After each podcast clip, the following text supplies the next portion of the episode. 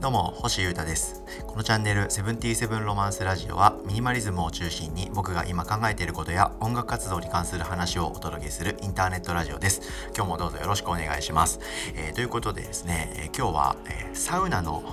魅力についてガッと話してみたいと思ってます。このポッドキャストチャンネルでは今までに何度かこの話はしたんですけどまた改めて何度でも魅力を僕の思ってる角度から伝えてみたいなと思っております。サウナ？暑くて無理とか水風呂なんてもう冷たくて無理っていう人もどうかあちょっと飛ばさないで聞いてってください。なるほどなってなると思う部分もあると思いますんであサウナってそういう楽しみ方なのねと。だからちょっと今流行ってんのねとかだんだんあの理由も分かってくるかと思いますんでよろしければ聞いてみてください、まあ、健康とかああとはミニマリズムとか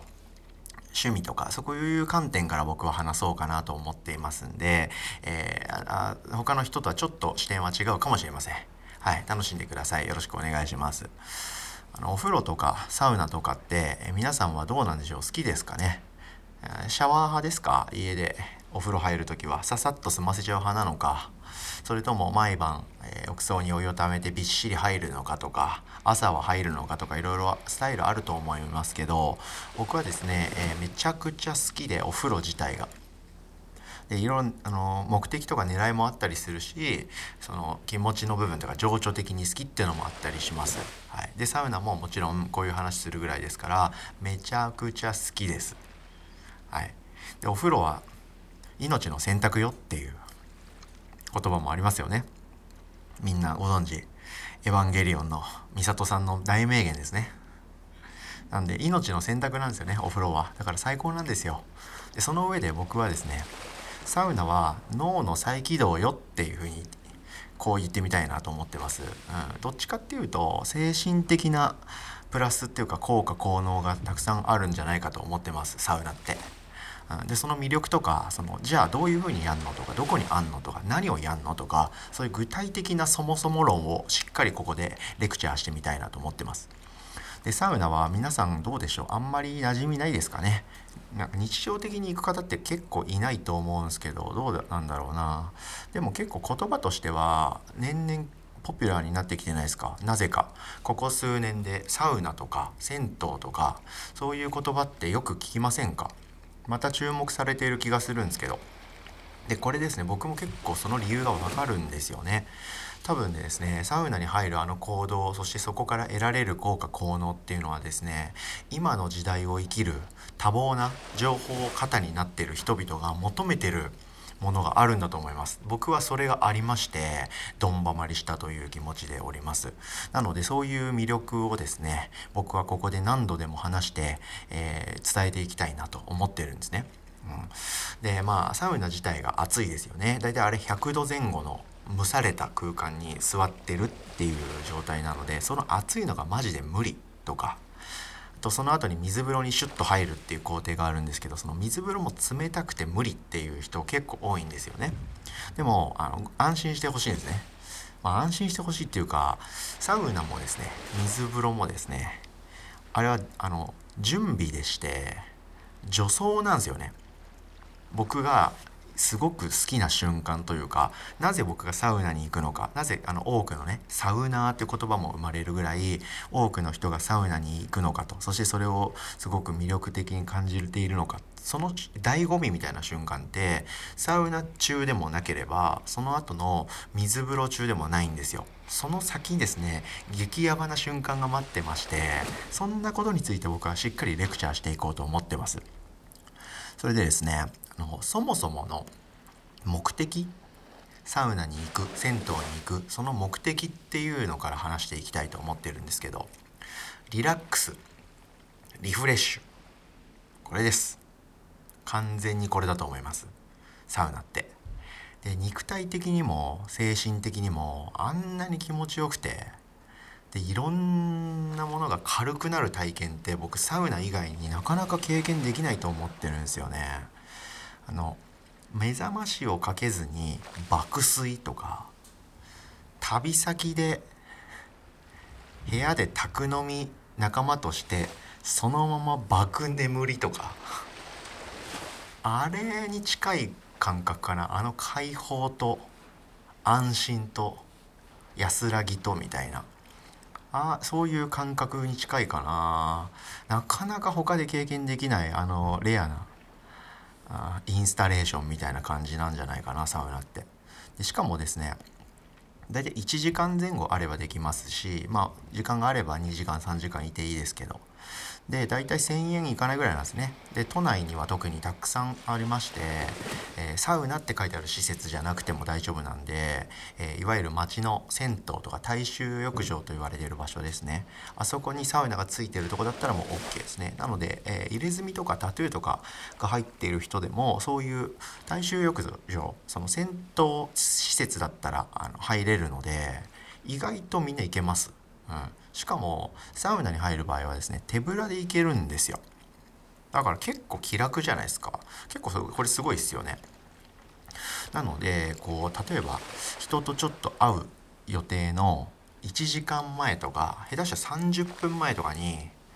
ちょっと行くみたいな感じっていうかカフェでちょっと本を読んでから人と会うとか待ち合わせ前にね。とか少し映画を見ようかとかちょっと買い物行ったりブラブラしようかなとかそういう感覚でサウナとか銭湯って行けるかなって僕は思ってます。でなかなかこういうご時世なんで今から言うことは実践できづらいですけど例えば飲みに行く前とかに結構行くんですよね僕は。でこれが最高でもうリフレッシュオブリフレッシュな状態にしてあの身体的にもで気持ちもかなり軽くなってさっぱりした状態で、えー、人と会ってちょっとお酒飲むとかご飯食べるみたいなこの流れすごい最高です。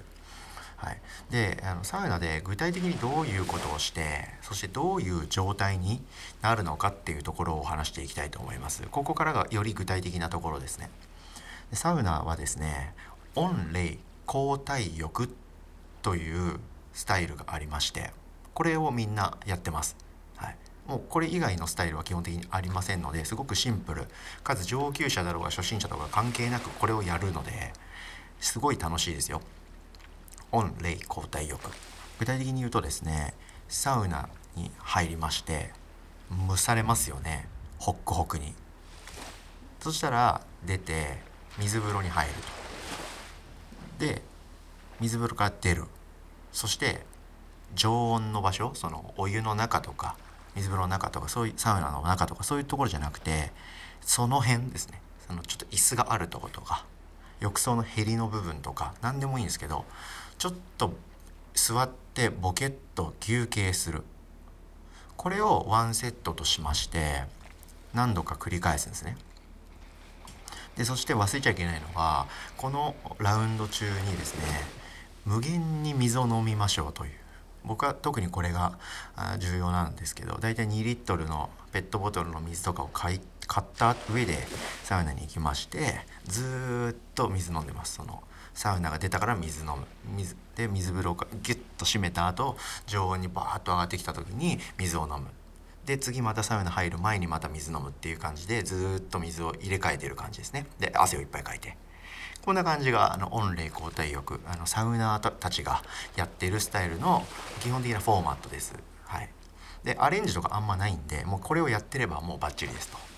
そしてですねこの今僕が言った温冷交代浴サウナ水風呂休憩この3点のループこのどこかのタイミングでですねうわー入ったみたいなバキーみたいな何て言うんだろうな脳内とか体内のいろんな部分がパーンとオールリセットされてですねめちゃくちゃクリアになる瞬間っていうのが来るんですよ。でこれをよく「整う」っていう表現で言われてますね。ひらがなで「整う」っていういわゆる「整う」っていうのはこの状態のことです。でその「整う」っていう瞬間はですね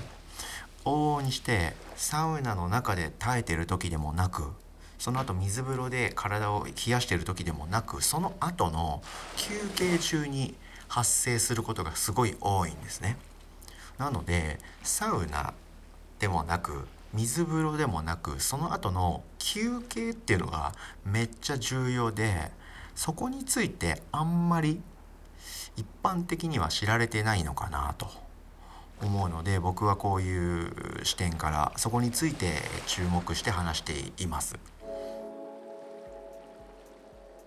ということで、えー、今日はですね前半戦をお聞きいただきました。僕が考えるサウナその魅力についての話ということで。で、えー、前半は、まあ、サウナって具体的に何なのみたいな感じで、えー、温冷交代浴このスタイルについての手順ですね話しまして。で後半はですね特にそのサウナっていうあの場所とかその行動ってどんだけ最高なのみたいな話にフォーカスを当ててみたいと思っておりますので明日も続きをよかったら聞いてください。さい。以上セブンティーセブンロマンス星歌がお届けしました。それでは今日も皆様元気にいってらっしゃい。バイバーイ。